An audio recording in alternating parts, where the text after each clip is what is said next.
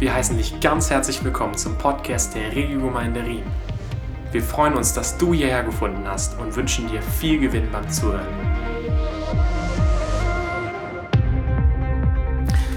Ich freue mich sehr, dass, äh, dass ich einige neue Gesichter sehe. Gäste sind bei uns immer herzlich willkommen. Schön, dass ihr da seid. Ähm, möchte mich auch noch vorstellen, für die vielleicht, die mich gar nicht kennen. Mein Name ist Wolfram Nilles, bin der Pastor hier in der Gemeinde. Mein Sohn würde sagen, ja, mach doch nichts.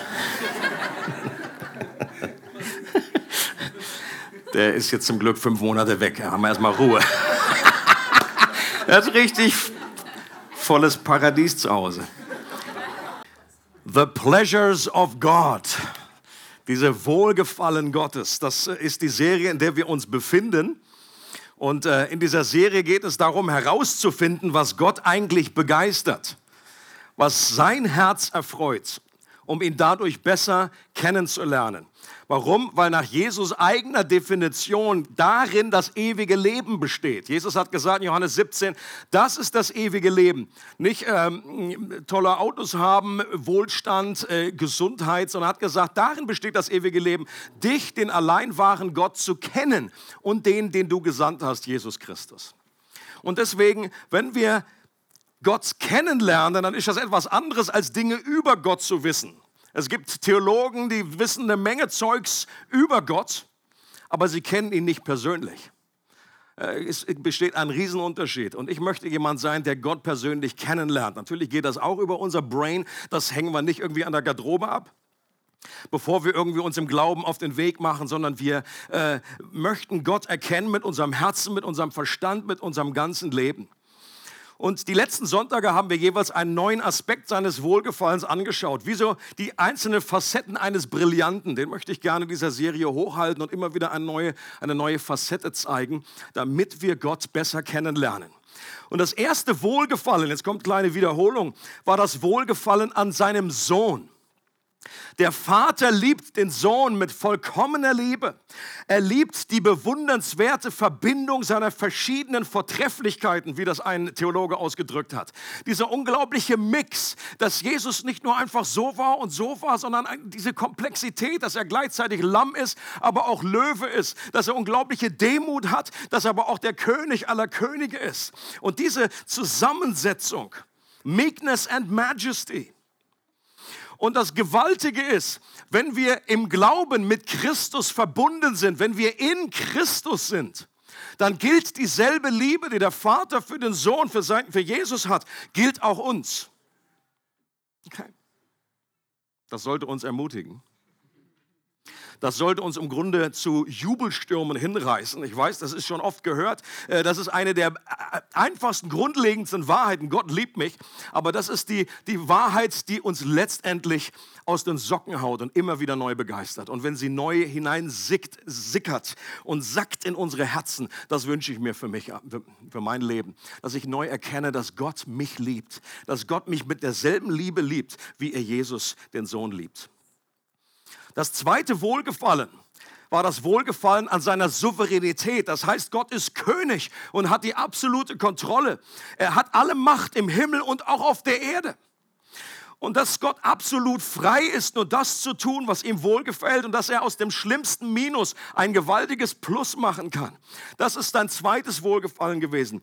Und das an Ostern haben wir gesehen, dass Gottes Wohlgefallen, dass Gott Wohlgefallen hatte auch am Sterben seines Sohnes.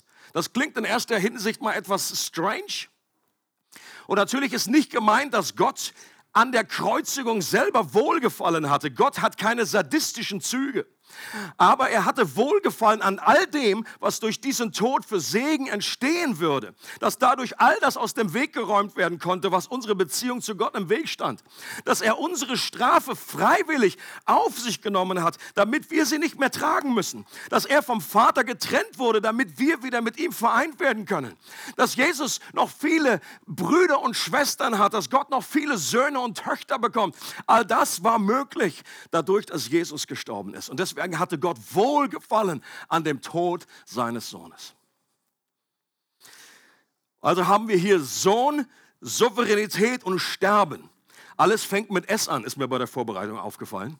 Da habe ich gesagt, da drängt sich geradezu eine weitere Facette auf mit einem S. So irgendwie Leute, die so ein bisschen leer, leer äh, Neigung haben, die müssen ja irgendwie alles immer verpacken in kleine Akronyme und da muss ich immer alles dann gleich anfangen und so weiter. Also, was kommt heute? Gottes Wohlgefallen an seiner Schöpfung. Nicht Schöpfung, Schöpfung, Schöpfung. In Psalm 104, der ganze Psalm ist ein Lobgesang auf die Schöpfung. Und hier wird besungen, wie Gott den Himmel, die Wolken, den Wind, die Sonne und Mond, die Berge, die Meere, die Tiere, die Pflanzen, ja sogar den Wein erschaffen hat. Steht da, steht da wirklich drinnen. Die Erde ist voll mit Dingen, die Gott erschaffen hat, heißt es da. Und ein Schlüsselvers in diesem Psalm ist Vers 31. Da heißt es, die Herrlichkeit des Herrn währet ewig. Möge der Herr sich freuen an seinen Schöpfungswerken. Also in diesem Vers, da entdecke ich die Aussage, dass Gott sich freut an seiner Schöpfung. Ich glaube, dass diese Bitte keinen Vorschlag zum Ausdruck bringt, so nach dem Motto, als würde der Psalmdichter sagen, ja jetzt freu dich doch mal über deine Schöpfung als würde das Gott nicht sowieso schon tun. Nein, so sicher wie die Herrlichkeit des Herrn währt, so sicher ist, dass der Herr sich an seinen Schöpfungswerken freut. Ich muss noch ein bisschen nachladen hier.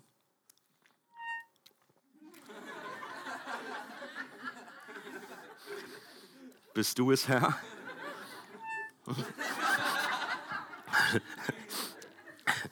müssen, müssen wir mal erneuern. Das war ja die, wo ich mal Wodka drin hatte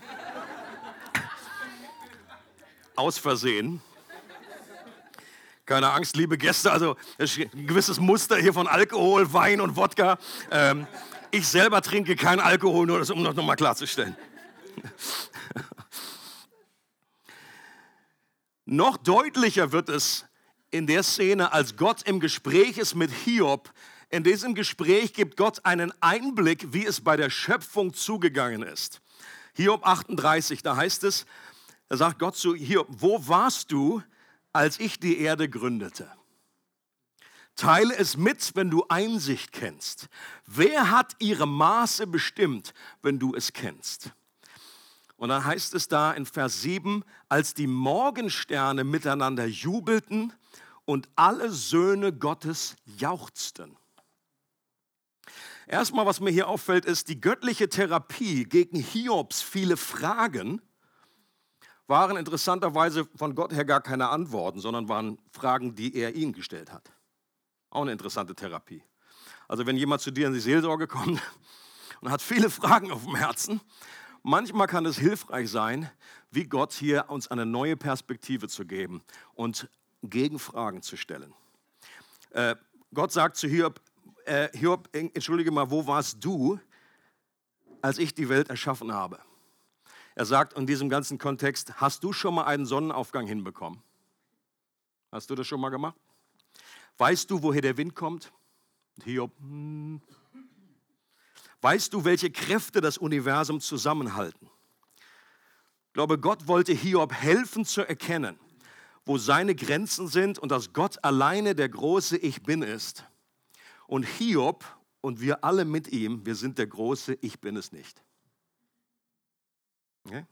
Und alleine diese Tatsache, alleine diese Wahrnehmung kann uns unglaublich helfen im Leben. Weil oft ist es einfach eine gewisse Arroganz, dass wir irgendwelche Höhenflüge, dass wir denken, wir haben ein Anrecht darauf, das zu wissen. Warum funktionieren die Dinge nicht so richtig? Und Gott stellt uns einfach ein paar Fragen und sagt, sag mal, äh, du hast doch nicht mal das ABC, kannst du richtig verstehen? Du warst nicht dabei, äh, als ich all das äh, in Existenz gebracht habe. Ich bin der große Ich bin und wir sind der große Ich bin's nicht. Aber gleichzeitig konnte Gott nicht widerstehen, die Freudenstimmung zu beschreiben, die vor allem unter den Engeln damals herrschte. Denn diese Morgensterne und Söhne Gottes, das sind die Engel, die schon geschaffen waren, bevor dieses Universum geschaffen ist. Offensichtlich mussten sie schon da sein, sonst hätten sie sich nicht freuen können. Und selbst die Wissenschaft ist sich ja inzwischen einig, dass das Universum einen Anfang hatte. Früher dachte man, das würde ewig schon bestanden haben. Nicht zuletzt auch unter, durch die Entdeckung eines Stephen Hawking, der vor kurzer Zeit verstorben ist. Durch seine, äh, Erfinden, durch seine Berechnungen und so weiter äh, kam heraus und die Wissenschaft ist jetzt an dem Punkt, dass sie sagt, ja, dieses Universum ist nicht ewig, sondern hat einen Anfang, hat einen Beginn, irgendwann mal gestartet und breitet sich seitdem aus wie aus dem Nichts heraus entsteht in einer gewaltigen Explosion, was die meisten Wissenschaftler einen Urknall nennen. Dieses Universum. Und ich kann mir sehr gut vorstellen, wie, wie Gott gesagt hat zu den Engeln, watch this.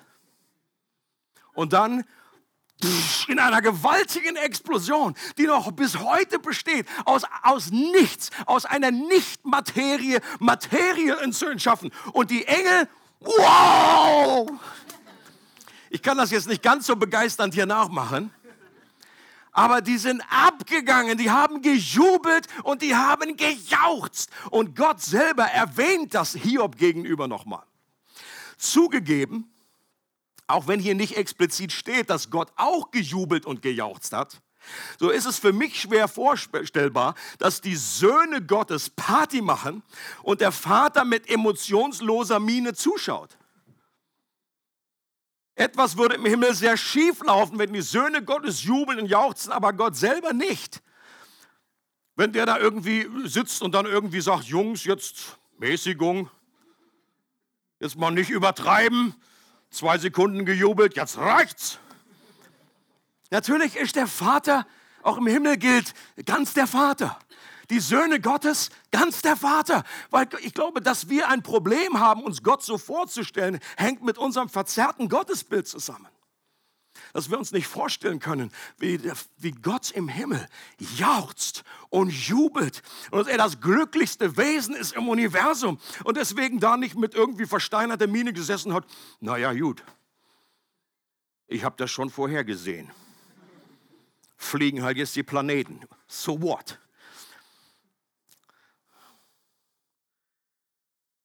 Gott freut sich an seiner Schöpfung. Ich glaube, das können wir von der Bibel her eindeutig belegen, zeigen. Gott freut sich an dem Materiellen. Übrigens ist das Christentum wahrscheinlich die einzige Religion, die so positiv dem Materiellen gegenüber eingestellt ist. In den meisten anderen Religionen ist das Materielle etwas negativ besetztes, etwas, was es zu überwinden gilt, von dem man sich irgendwie befreien muss durch irgendwelche Reinkarnationen äh, oder irgendetwas. Nein, Gott hat von Anfang an gesagt, als er Materie geschaffen hat, und siehe, es war gut, es war gut, es war gut. Die Frage bleibt, warum freut sich Gott an seiner Schöpfung? Jetzt einfach so, aber weil er es geschaffen hat, jetzt freut er sich, ja, Koala-Bär, super, Halleluja. Ich hatte mal einen im Arm, ist wirklich gut. Obwohl die hier mehr wehtun, als man denkt, wenn sie sich hier so festkrallen. Denken, ich bin Eukalyptus. Aber sonst der Plüscheffekt war da. Warum freut sich Gott? Warum freut sich Gott an der Schöpfung? Einfach so oder steckt etwas mehr dahinter? Eine zentrale Antwort finden wir in Psalm 19. Psalm 19 Vers 2, im Englischen ist es Vers 1. Die Himmel verkünden die Herrlichkeit Gottes. Kleiner knackiger Vers mit wichtiger Aussage. Die Himmel verkündigen, das ist wie eine Art Predigt. Hier wird etwas verkündet, hier wird etwas äh, geredet, hier wird etwas gepreacht. Und zwar die Herrlichkeit Gottes. Ich glaube, für Himmel kann man an der Stelle auch das Wort Schöpfung einfügen, weil mit Himmel, den Sternen, ein Ausdruck seiner Schöpfung gemeint ist. Denn nicht nur die Himmel, sondern die gesamte Schöpfung verkündet Gottes Herrlichkeit. Die Berge verkünden die Herrlichkeit Gottes. Die Tiere verkünden die Herrlichkeit Gottes. Die ganze Schöpfung spricht Bände und erzählt davon, wie Gott ist. Denn mit Gottes Herrlichkeit ist sein Wesen gemeint. Wir können also, dieser, dieser Text sagt uns, die Schöpfung gibt Auskunft darüber, wie Gottes Wesen ist. Wir können Rückschlüsse ziehen, wenn wir die Schöpfung anschauen, darüber, wie Gott ist. In der Theologie spricht man davon, dass es zwei Bücher gibt, in Anführungsstrichen, durch die wir Gott erkennen können. Das eine Buch ist, klar, die Schrift, die Bibel. Durch die sich Gott selbst offenbart hat. Das andere Buch ist die Schöpfung die Natur, durch die wir erkennen können, wie Gottes Wesen ist. Sie ist ein Echo, eine Reflexion seiner Herrlichkeit. Und das ist der Hauptgrund, warum sich Gott der, an der Schöpfung freut. Auch wenn diese Schöpfung gefallen ist, so gibt es selbst in diesem gefallenen Zustand immer noch genügend Herrlichkeit in ihr, die ein Abglanz, ein Echo von Gottes Herrlichkeit ist. Und weil das so ist, genau äh, vergleichbar mit dem ersten, als wenn sich der Vater in dem Sohn erfreut. Warum? Weil der Sohn der perfekte Abglanz, das perfekte Ebenbild der Herrlichkeit Gottes ist. Er ist dieser Spiegel der Herrlichkeit Gottes. Und wenn Gott das sieht, erfreut er sich an dem Sohn. Die Schöpfung ist nicht mehr vollkommen aber trotzdem, wie gesagt, noch genügend Herrlichkeit in ihr. Und wenn Gott das sieht, freut er sich nicht einfach nur darüber, weil er sie geschaffen hat, sondern weil sie äh, Hinweise auf ihn selber gibt, weil sie seine Herrlichkeit widerspiegelt.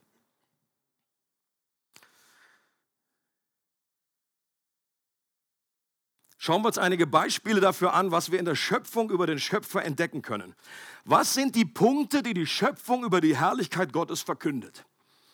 Der erste Punkt ist mal ganz basic, mal ganz grundsätzlich, dass Gott überhaupt existiert, ist meiner Überzeugung nach an der Schöpfung ersichtlich. Und eigentlich ist es ein Ausdruck menschlicher Vernunft, dass da, wo etwas geschaffen wurde, auch ein Schöpfer dahinter steckt. Man muss nur sehr irgendwie durch lange Zeit und viele äh, äh, Studien an einen Punkt gekommen sein, wo man das in Frage stellt, ist meine Überzeugung. Ein normales, ein Kind, wenn du dem irgendwie was in die Hand gibst, dann geht das normalerweise davon aus, es ist nicht vom Himmel gefallen. Also das hat sich nicht selber irgendwie dahin gebastelt. Niemand würde auf die Idee kommen, wenn man ein Smartphone in der Hand hat und wenn man das dann vielleicht noch auf, aufschraubt und sich anschaut im Inneren, was das für geniale Mechanismen da sind, wie viele Ideen dahin drinne stecken, dann würde keiner auf den Gedanken kommen, dass das nicht jemand entwickelt, nicht jemand gebaut, nicht jemand sich erdacht hat. Stimmt?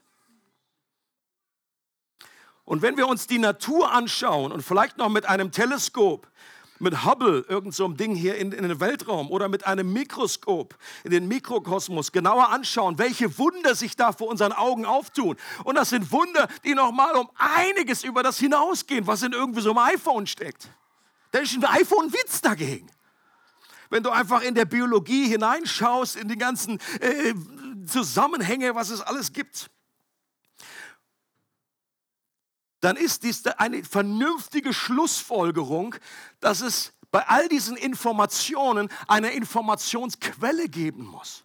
Dass es bei einer Schöpfung ein Schöpfer geben muss. Ich sage nicht, dass man Gott dadurch beweisen kann. Aber es ist meiner Meinung nach auf jeden Fall logischer, dass es einen Schöpfer gibt, als dass es keinen gibt.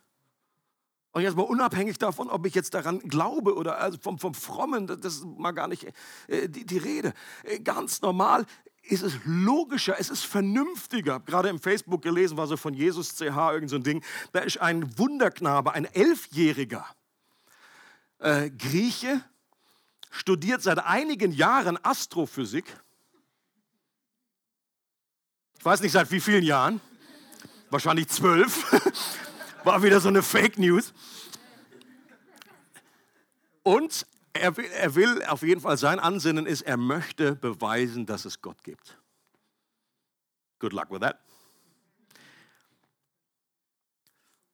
Und ich kann mir gut vorstellen, dass wirklich auch in der Zukunft mehr und mehr, ähm, ist jedenfalls eine Entwicklung, die sich abzeichnet, dass mehr und mehr auch Wissenschaftler erkennen können, anhand der Schöpfung, anhand von dem, was sie erkennen, mehr und mehr, dass es jemand gibt, der all das äh, geschaffen hat. In Römer 1, Vers 20 ist im Grunde auch Common Sense wird hier zum Ausdruck gebracht. Normaler, menschlicher, vernünftiger Verstand. Römer 1, Vers 20. Gott ist zwar unsichtbar, doch an seinen Werken der Schöpfung haben die Menschen seit jeher seine göttliche Macht und Größe sehen und erfahren können. Sie haben also keine Entschuldigung, sagt Paulus. Paulus behauptet, an der Schöpfung, an dem, was an den Werken, die Gott geschaffen hat, kann man sehen und erfahren, dass es Gott gibt. Die Tatsache, dass viele Menschen das trotzdem nicht sehen, hat mehr mit einer Weigerung zu glauben zu tun, als mit nachgewiesener Wissenschaft, ist meine Überzeugung. Ich glaube, eines Tages werden wir das als eine der größten Torheiten der Menschheit erkennen, dass wir oder viele Wissenschaftler heute immer noch behaupten, ja, sie haben sich vielleicht jetzt äh, sind an den Punkt gekommen, dass irgendwie irgendwann hat mal alles angefangen aus dem Nichts. Vorher war also nichts und plötzlich ist alles entstanden und das mal einfach so abzunicken und zu sagen, ja, so ist es halt. Und dann noch einfach äh, mit dem, das Argument nachzuschieben, ja, das ist halt Milliarden, Milliarden von Jahren, als würde das, das, äh, das, das dem Problem irgendwie helfen, als würde das die Sache besser machen. Das ist ja vielleicht noch verständlich auf die Evolution hin, dass sich mit den langen Zeiträumen da irgendwie was verändert hat hat. Aber die Tatsache, dass mal irgendwann nichts war und dann plötzlich etwas entstanden ist, das wird dadurch nicht wahrscheinlicher, dass man es einfach Milliarden und Milliarden Jahre nach hinten poliert. Also die große Frage ist doch, wie kann das sein, dass irgendwie aus nichts plötzlich etwas entsteht? Und dann noch etwas mit so einer unglaublichen Präzision. Und dass Glaube und Wissenschaft sich ausschließen, das stimmt einfach nicht. Und gerade viele Wissenschaftler erleben mehr und mehr, je mehr sie erfahren, je mehr sie forschen, desto mehr erkennen sie die Hinweise. Freeman Dyson, hier ein Zitat von ihm, war äh, englischer Mathematiker und Physiker. Er sagt, je genauer ich das Universum untersuche und die Einzelheiten seines Aufbaus studiere, umso mehr Beweise finde ich dafür, dass das Universum in gewissem Sinne gewusst haben muss, dass wir auftauchen würden. Und das heißt noch nicht, dass der dann automatisch gleich Christ ist. Ich weiß nicht genau, wo er glaubenstechnisch steht. Aber es gibt einige, die so eine Aussage fallen und sind, äh, treffen und sind dann nicht irgendwie gleich fromm. Aber sie sind einfach, sie gehen der ganz normalen Vernunft nach und sagen, okay, das ist das, was ich beobachte. Und wenn ich nicht schon ein Weltbild mit mir rumtrage, das atheistisch oder antitheistisch ist, dann kommt man auf solche Aussagen. Stephen Hawking, von ihm kommt folgendes Zitat. Wenn die Dichte des Universums eine Sekunde nach dem Urknall um ein Billardstel größer gewesen wäre, wäre das Universum nach zehn Jahren wieder zusammengestürzt. Wäre diese Dichte dagegen um eben diese Menge geringer gewesen, wäre das Universum bereits nach zehn Jahren im Wesentlichen leer gewesen. Wie kommt es, dass die ursprüngliche Dichte des Universums so sorgfältig gewählt wurde? Gibt es irgendeinen Grund, weshalb das Universum genau die entscheidende Dichte hat? That's a very good question. Und ich glaube persönlich, dass er jetzt, nachdem er gestorben ist, die Antwort weiß. Ich glaube, Stephen Hawking hat, er war nicht gläubig, soweit ich das beurteilen kann, aber er hat auch nie äh, sich als Atheisten erklärt, weil er immer schon wusste, dass eigentlich die Wissenschaft diese Frage nach dem Warum eigentlich gar nicht klären kann. Die Wissenschaft, er musste selber zugeben, dass die Wissenschaft vielleicht zeigen kann, wie das Universum entstanden ist, aber sie ist nicht in der Lage, die Frage zu beantworten, warum gibt sich das Universum Mühe zu existieren? Weil das eine Frage ist, die außerhalb der Wissenschaft liegt. Dafür ist die Wissenschaft nicht zuständig. Da musst du in Richtung Philosophie gehen, da musst du in eine Religion gehen, um zu wissen, gibt es da etwas? Ist da jemand? Ist da jemand? Also der erste Punkt war, dass Gott überhaupt existiert. Glaube ist erkennbar. Wie gesagt, jetzt nicht zu beweisen. Ich wünschte ja, manchmal könnte man jemand sagen, so. Aber die beste Apologetik versagt eben oftmals, weil es doch mehr braucht. Es braucht ein Wunder im Herzen, eine Begegnung, es braucht geöffnete Augen des Herzens. Und äh, manchmal geschieht das durch diese Verteidigung des Glaubens, aber manchmal reicht das eben auch nicht aus. Was man auch daran erkennen kann an der Natur, an der Schöpfung, ist Gottes Größe und Kraft. Ähm, und da müssen wir im Grunde brauchen wir nur uns den Kosmos anzuschauen. Das sind dann immer welche, immer Daten, die einen fast überfordern, wo ich manchmal denke, meine Güte, das der kann ich, mein, mein Hirn reicht überhaupt nicht hin. Ein, ein, ein Facts zur Erinnerung. Wie schnell, wie schnell ist das Licht unterwegs? Ähm, wenn du Licht anmachst, dann kann das Licht in einer Sekunde siebenmal um die Erde flitzen. Okay? Um nur so eine Vorstellung zu haben. Lichtgeschwindigkeit, du machst Licht an und es ist in einer Sekunde siebenmal um die Erde. Licht, ein Lichtjahr ist die Strecke, die das Licht in einem Jahr im Vakuum zurücklegt. Und das sind 9,5 Billionen Kilometer. Okay? Also ein Jahr lang travelt das Licht. 9,5 Billionen Kilometer. Der sonnennächste Stern, Proxima Centauri, den kennen wir alle, ist circa 4,2 Lichtjahre entfernt. Das ist der allernächste Stern. Der Durchmesser unserer Galaxie, der Milchstraße, beträgt circa 100.000 Lichtjahre. Also das müsst ihr immer 100.000 immer multiplizieren mit 9,5 Billionen Kilometer. Die Entfernung zur nächsten größeren Galaxie, dem Andromeda-Nebel, bin ich auch gestern noch gewesen, beträgt circa 2,4 bis 2,7 Millionen Lichtjahre. Ich glaube, hier habe ich ein Bild, habe ich auch noch aufgenommen. ja, ich bin halt schon älter, als man denkt.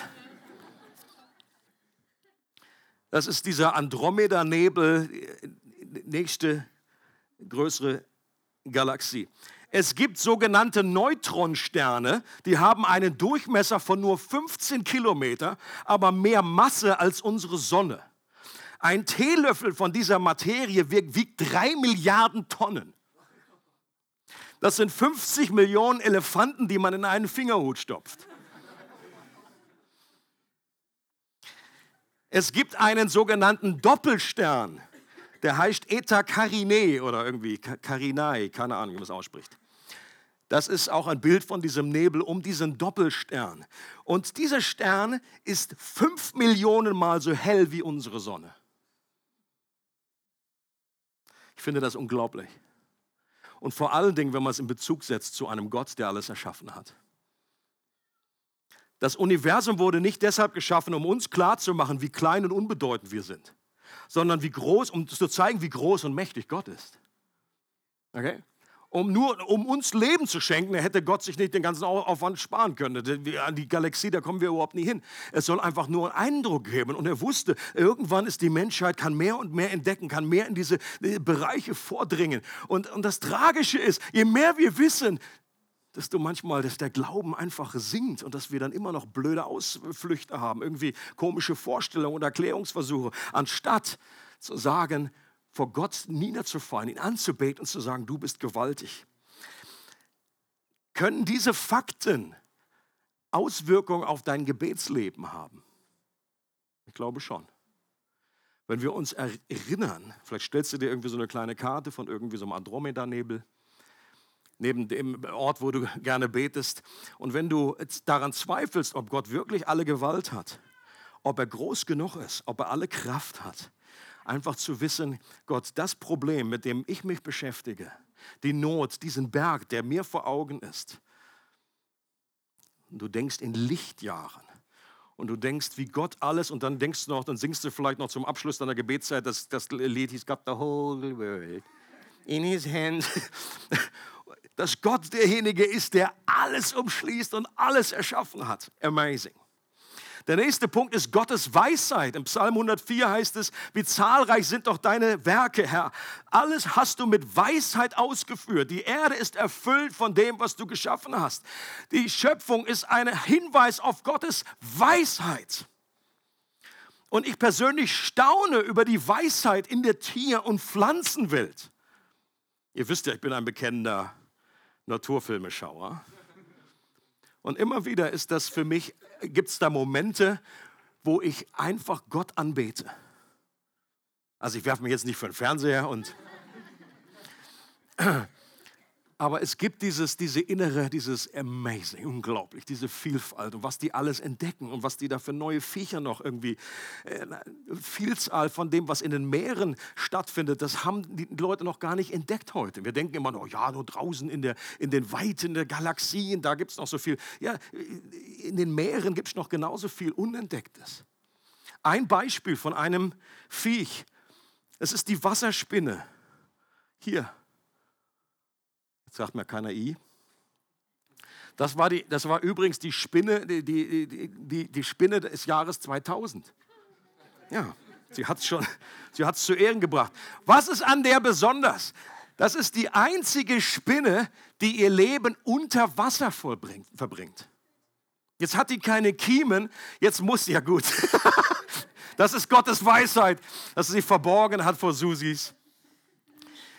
Hat, die hat keine Kiemen, die muss trotzdem noch Luft atmen. Wie macht sie das? Sie hat ein spezielles Verfahren unter dem Wasser, äh, macht sie ein, ein sehr dichtes Spinnennetz das angelegt wird, dann taucht sie immer wieder hoch und sie hat sogenannte Leitfäden, die dann nach oben gehen. Leitfäden, die sie gesponnen hat, dann geht sie hoch, macht da irgendwie so einen halben Salto, äh, macht ihr Hinterteil und die Beine raus, geht dann mit einer großen Geschwindigkeit wieder, taucht ins Wasser ein und dann bleibt ein Wassertropfen am Hintern und bei den Beinen hängen, den nimmt sie mit runter und dann geht sie mit dem Leitfaden, geht sie unter dieses Netz, das ist wie eine Art Taucherglocke und dann lässt sie diesen, streift sie diese Wassertropfen, äh, diesen, diesen Lufttropfen ab und, und so wird mehr und mehr mit Luft, dass sie unter Wasser leben kann. Und dort verbringt sie ihr ganzes Leben, kriegt Kinder und das volle, volle Programm. Amazing! Und das ist alles durch Zufall entstanden. Ja, natürlich. Das ist durch, durch Gottes Weisheit. Und das ist nur eine von Millionen von Ideen, die Gott gehabt hat. Oder immer der Kreislauf des Regens. Das ist ja der Stoff für die Grundschule, wo alle Kinder irgendwie so, ja, der Regen, der steigt da auf, es verdunstet, kommen die Wolken und dann regnet es wieder runter. Ja, aber dir das genau anzuschauen, was da für eine Technik dahinter steckt, was für eine Idee, was für eine unglaubliche Weisheit, wie dann irgendwie in äh, entfernten Gegenden einfach in einer Art und Weise dann auch der Boden benetzt und bewässert werden kann, dass das nicht alles ständig nur überschwemmt. Natürlich passiert das, wie gesagt, wir leben in einer gefallenen Schöpfung, aber im Normalfall, in the best case, in den meisten Fällen funktioniert das ja auch gut. Und dass, das Wasser dann wieder zurückfließt äh, äh, und die Wolken, wie sie dann einfach, das ist äh, amazing. Wir sollten im Grunde den ganzen Tag irgendwie rumlaufen mit, oh, oh. Das ist unser Problem. Wir sind einfach, wir sind dran gewöhnt. Ja, eine Wolke, wieder, oh, eine Wolke von der Sonne. Krieg einen Hals? Oder anderes Thema, Magnetismus. Das kann jedes Kleinkind kann mit Magneten irgendwie da was veranstalten. Ich, früher war ich so heiß drauf auf diese kleinen Bastelkästen, Technik, Physik, äh, irgendwie Magnete. Das ist so cool. Das kann jedes Kind. Nur heute können das die schlausten Wissenschaftler im Detail noch nicht erklären, wie überhaupt Magnetismus funktioniert. It's above them. Es gibt keine absolute Erklärung. Die, die Anziehungskraft zwischen den Planeten, das weiß man zwar, das sieht man, dass das irgendwie da ist, aber man kann es nicht wirklich erklären. Ein, ein gläubiger Physiker hat gesagt, Albrecht Keller, der Satz, ich kann nur glauben, was ich sehe, ist zumindest aus der Sicht der Physik des 20. und 21. Jahrhunderts restlos überholt. Wenn dies noch die Einstellung der Physiker wäre, dann hätten wir heute kein Radio, kein Fernsehen, keine Röntgendiagnostik, keine Strahlentherapie, keine Kernspintomographie, keine Satelliten.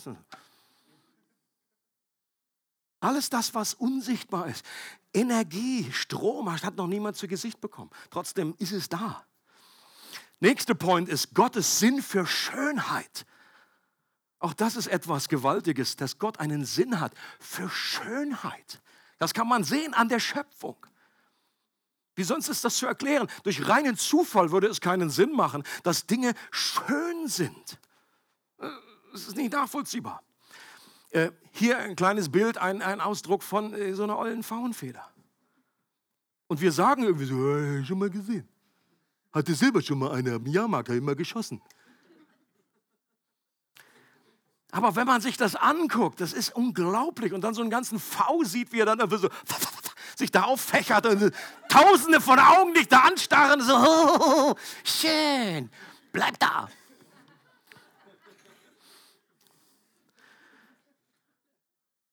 Oder nächstes Bild, meine Lieblingsente. Mann, es ist schön. Und ich bin auch überzeugt, dass nicht nur Gott Sinn hat für Schönheit, sondern auch für Humor. Meine Beweise sind A, äh, hier der Kollege.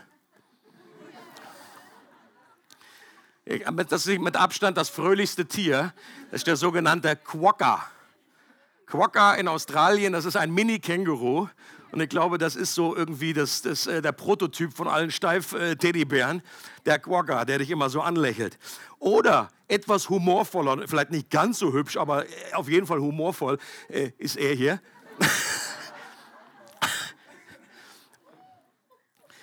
ist mein Standardbeweis dafür, dass Gott Humor haben muss. Ich meine, wer, wer kreiert sonst sowas? Mit so einem Onken, mit so einer Banane im Gesicht. Gut, dass der Affe selber nicht so eine Selbstwahrnehmung hat und äh, sich im Spiegel da zurechtrückt. Letzter Punkt und Überschrift ist, wir können an der Schöpfung erkennen, dass Gott gütig ist. Gottes Güte, seine Großzügigkeit. Ähm, ich meine, Jesus selber hat uns ja dazu ermutigt, Naturfilme anzuschauen. Das ist euch klar. Right? Er sagt ja in der Bergpredigt, wir sollen zwei Dinge anschauen. Wir sollen Vögel anschauen und wir sollen Blumen anschauen. Wenn man jetzt so in der Innenstadt wohnt wie wir, siehst du die ja im Original nicht. Ich habe weder Vögel da vor der Haustür noch irgendwelche Blumen. Ich bin auch gegen sowas auf dem Balkon. Und deswegen muss man sich mit Naturfilmen behelfen. Wenn ihr noch irgendwie in der Natur wohnt, schön für euch, dann schaut das einfach direkt an. Warum, Jesus benutzt ja hier eben auch ein Beispiel aus der Natur und er sagt, und er bringt das in Verbindung mit einem Wesenszug Gottes. Was sagt er über die Vögel aus? Ich hatte das eben bei der letzten Hochzeit schon ausgeführt. Ähm, weil ein Vogel normalerweise Nahrung findet, obwohl er selbst keinen Schrebergarten hat, um Nahrung anzupflanzen, und auch keine Scheune hat, um Nahrung anzusammeln. Okay? Das ist der, der, die Beweisführung von Jesus. Und Jesus sagt, und euer himmlischer Vater versorgt die trotzdem. Gott hat diese Welt so geordnet, dass ein Vogel Nahrung findet, wenn er sie sucht und dass er sich nicht den ganzen Tag den Kopf darüber zerbrechen muss, ständig in Panik lebt, oh, oh, oh, oh morgen wieder dran, oh, wo kriege ich nur den Wurm her?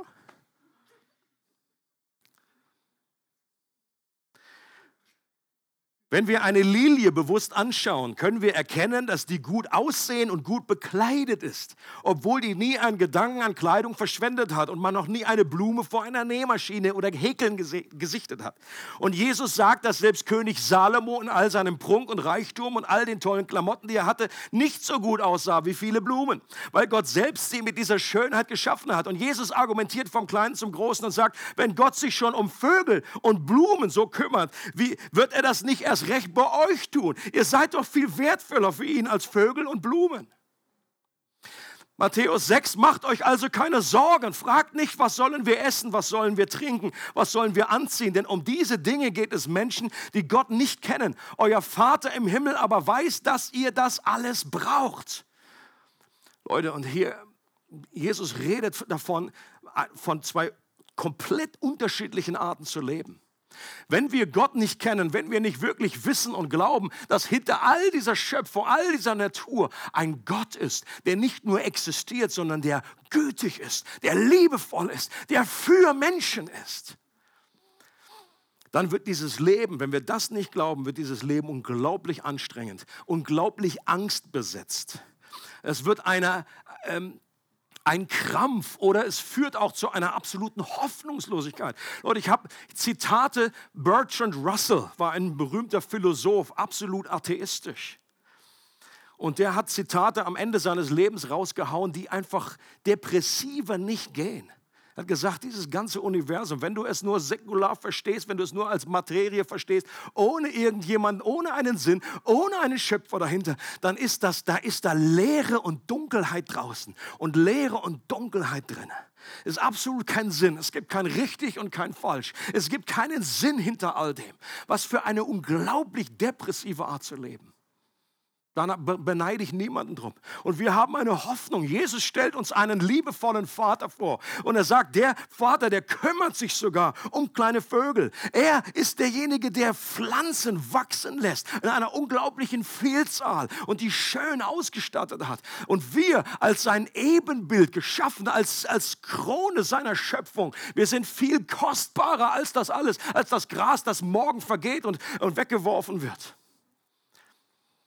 Wir sind kostbar in Gottes Augen und er versorgt uns und es ist möglich, ein Leben ohne Sorgen zu leben, wenn wir die richtige Verbindung zu unserem himmlischen Vater haben.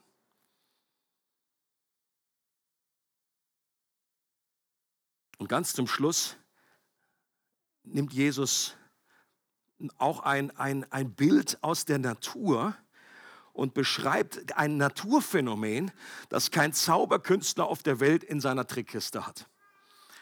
Auch das ist für uns etwas Selbstverständliches, wo wir fast dran vorbeigehen oder was wir gar nicht wahrnehmen. Aber man nehme ein einzelnes Weizenkorn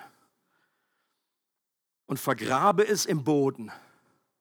Nach einiger Zeit setzt die Verwesung ein, die äußere Schicht löst sich ab und das Korn an sich stirbt aber dadurch wird das Leben, das in dem Korn eingeschlossen war, freigesetzt. Es wächst eine neue Ehre, die wiederum viele Körner enthält. Aus dem Tod entsteht neues Leben. Aus einem einzigen lebendigen Korn werden viele lebendige Körner.